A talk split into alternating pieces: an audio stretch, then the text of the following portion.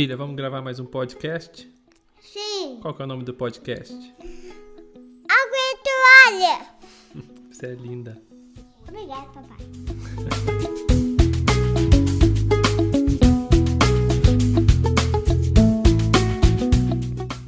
Ei família, eu sou Deide Rodrigues, sou casado com a Isabela, sou pai da Liz e da Naomi, as moçambicanas mais lindas desse mundo. Nós vivemos aqui em Quelimane, Moçambique, e você está ouvindo o podcast Água e Toalha. O nosso coração é lavar os seus pés da poeira desse mundo com a palavra. Com a água e a toalha nós seguimos o padrão de serviço que foi deixado pelo nosso Senhor Jesus. E a minha oração é que os seus pés eles sejam lavados nesse tempo e que vocês sejam renovados para saírem pelas nações com a água e a toalha, servindo a muitos, mas a muitos que estão ao seu redor.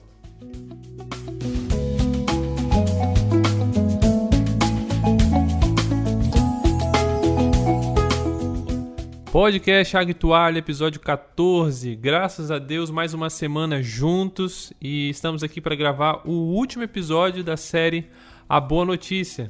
Eu espero que vocês estejam bem. Aqui em casa tá todo mundo bem, as meninas estão bem e nós temos sentido o cuidado do Senhor nesses dias e que são dias de muitas pressões, mas nós temos sentido a graça, o poder de Deus sobre a nossa casa.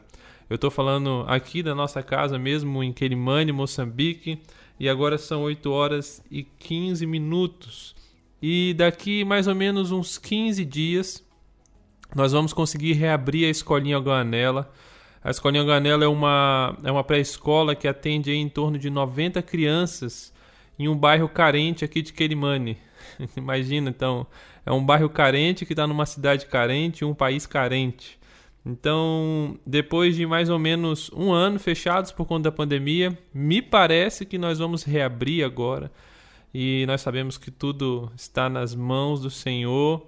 E nós nos alegramos com essa possibilidade de voltar a ter contato com aquelas crianças e as famílias que Deus tem dado para a gente, para a gente servir nesses dias. Oganela vem da língua chuabo, que quer dizer compartilhar.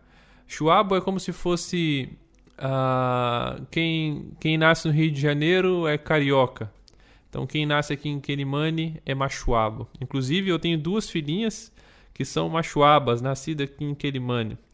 Então, por favor, lembre disso. Lembre da escolinha Guanela quando você estiver orando essa semana. E as orações, elas sempre fazem toda a diferença.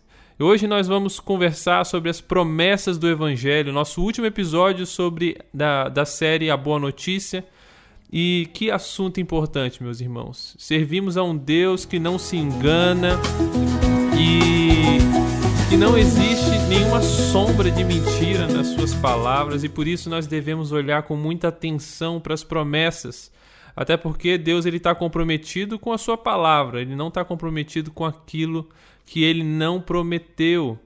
Então, por favor, queridos, nós precisamos olhar para as Escrituras e ver as promessas. É lógico que nós não vamos ver todas as promessas, a Bíblia é um livro cheio de promessas e isso tem que encher o nosso coração de esperança, mas eu quero focar aqui na, nas promessas da mensagem do Evangelho.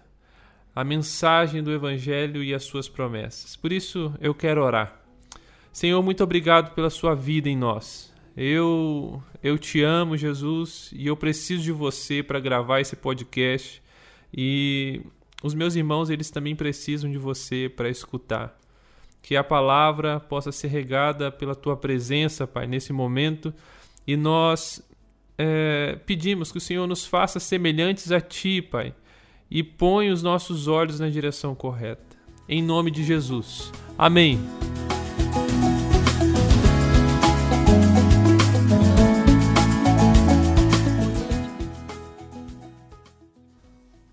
Vamos lá, vamos para o último episódio da nossa série A Boa Notícia. Hoje nós vamos falar sobre as promessas do Evangelho.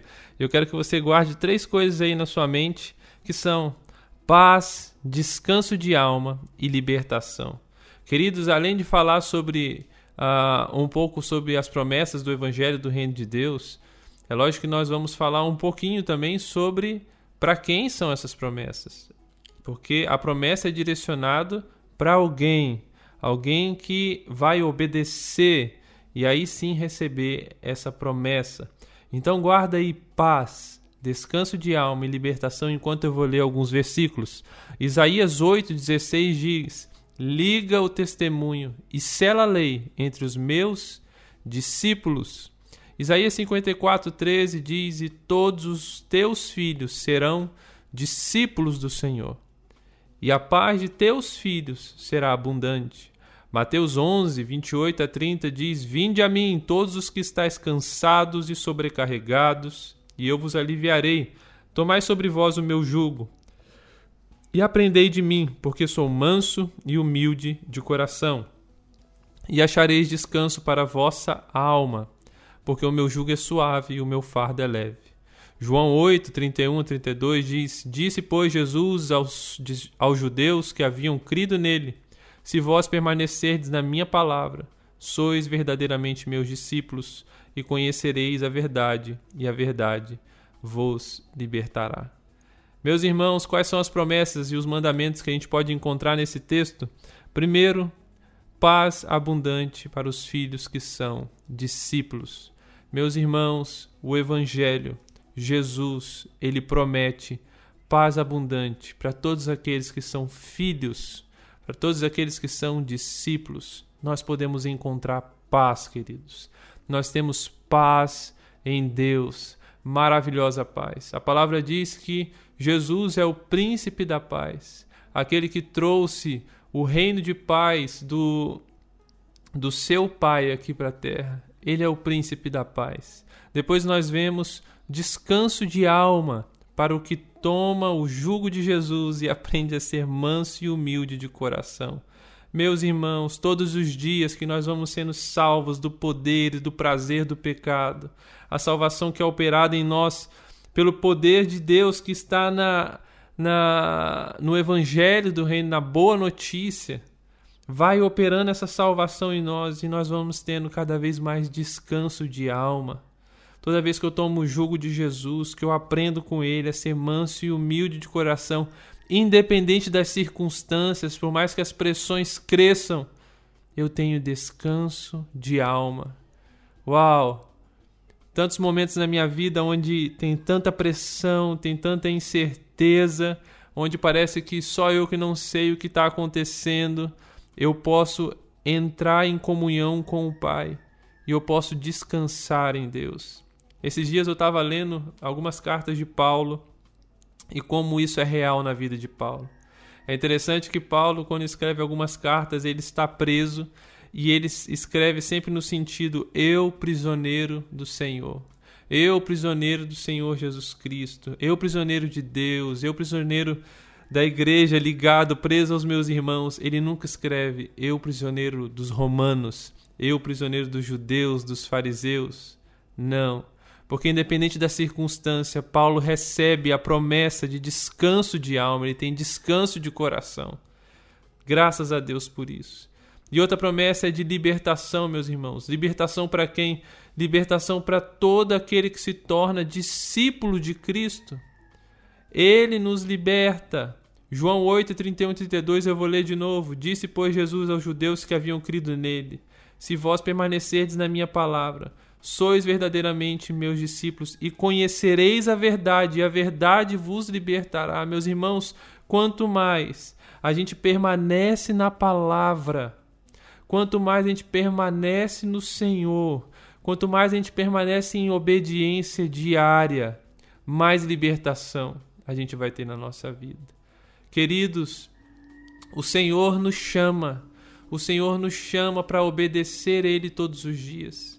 Ser discípulo é isso, é obedecer o Senhor todos os dias. Eu estou muito convencido de que a coisa mais importante na minha vida é obedecer a Cristo hoje.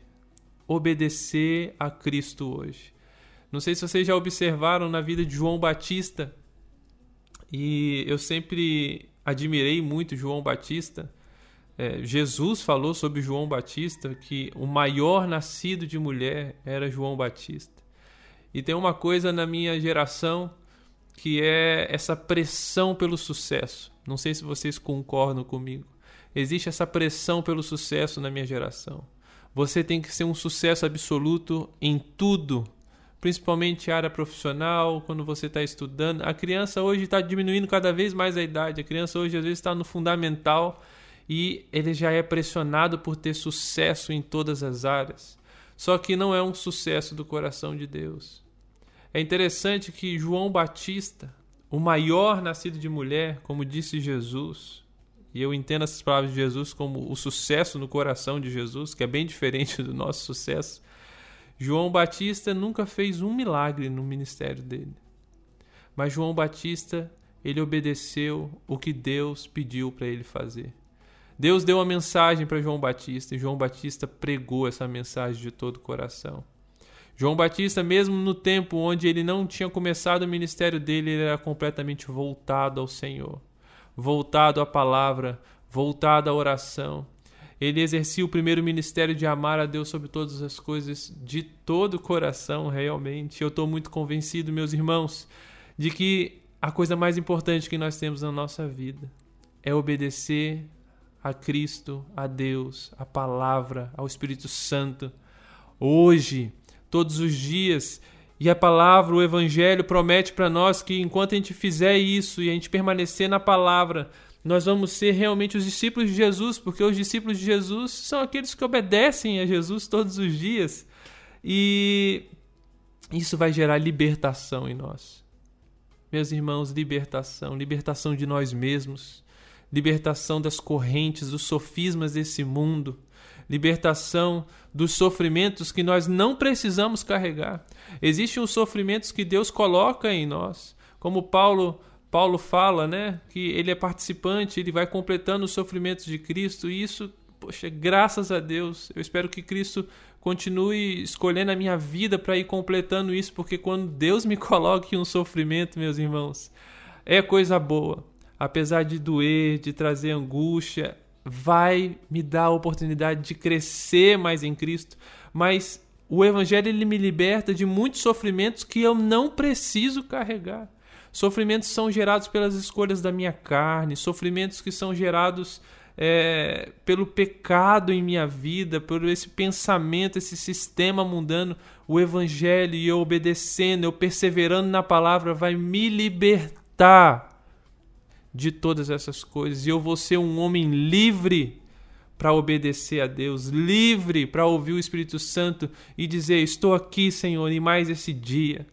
Eu tenho experimentado a libertação é, pelo poder do Evangelho sendo gerado aqui na minha casa e uma oração que a gente faz de manhã, praticamente todas as manhãs a gente faz em família, que é: Senhor, nos ajuda a servir o seu povo, a tua igreja, nesse dia, aqui na nossa cidade, de todo o coração.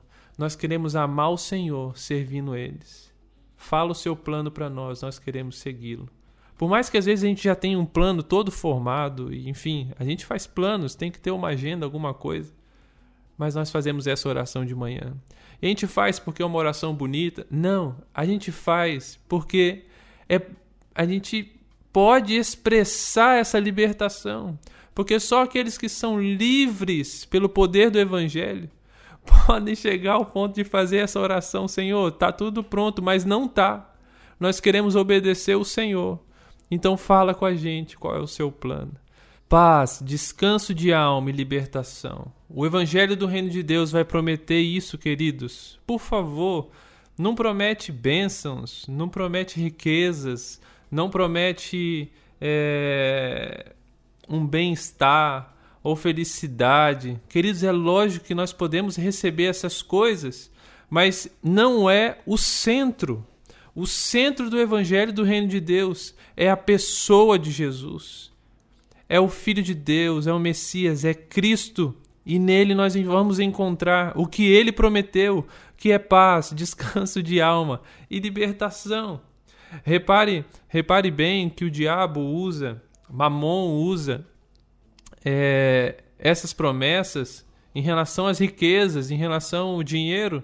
Por exemplo, o dinheiro ele promete paz. O dinheiro ele promete descanso de alma. O dinheiro promete libertação e outras coisas. mas ele não consegue cumprir, porque o único, a única pessoa que consegue prometer essas coisas e cumprir é Cristo. Jesus é o centro do evangelho. E eu quero recapitular com vocês quais são os ingredientes do evangelho do reino de Deus. Esse evangelho que é o poder de Deus e gera salvação em nós, é, gera salvação para todos aqueles que creem. Primeiro, Jesus é Deus. Ele é Deus, nós não abrimos mão disso. Deus se fez carne, meus irmãos, em Jesus. Jesus morreu numa cruz. Jesus, ele ressuscitou. Jesus, ele é o Senhor sobre todas as coisas. Jesus voltará, meus irmãos, e breve virá, e nós temos que clamar ao Senhor para que ele aumente o amor no nosso coração pela volta do Senhor amar a vinda do Senhor, falar sobre isso, orar sobre isso, cantar sobre isso, sonhar sobre isso. Senhor, volta. Senhor, volta. Queridos, esse é o Evangelho. Esse é o Evangelho do Reino de Deus. E que o Senhor abençoe a sua vida, encoraje a sua vida a voltar muitas vezes à palavra para ver, meditar, tirar as cracas e amar cada vez mais essa mensagem em nome de Jesus.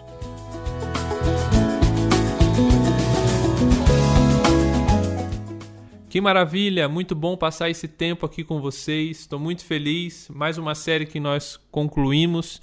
Eu peço a você se esse conteúdo fez sentido para você, se os seus pés foram lavados pela palavra, compartilhe aí com mais alguém, manda aí para seus amigos nesse monte de grupo de WhatsApp que a gente faz parte. E mas o mais importante, que o Senhor te encha do Espírito Santo para você compartilhar essa mensagem com alguém de forma pessoal essa semana. Proclame o Evangelho para alguém, contando seu testemunho, mas passando de uma forma muito sábia pelo mover do Senhor na sua vida, por cada ingrediente. O poder de Deus está aí. Deus abençoe você, queridos. Que você tenha uma boa semana. Até o próximo podcast. Um abraço muito grande aqui da minha casa. Valeu!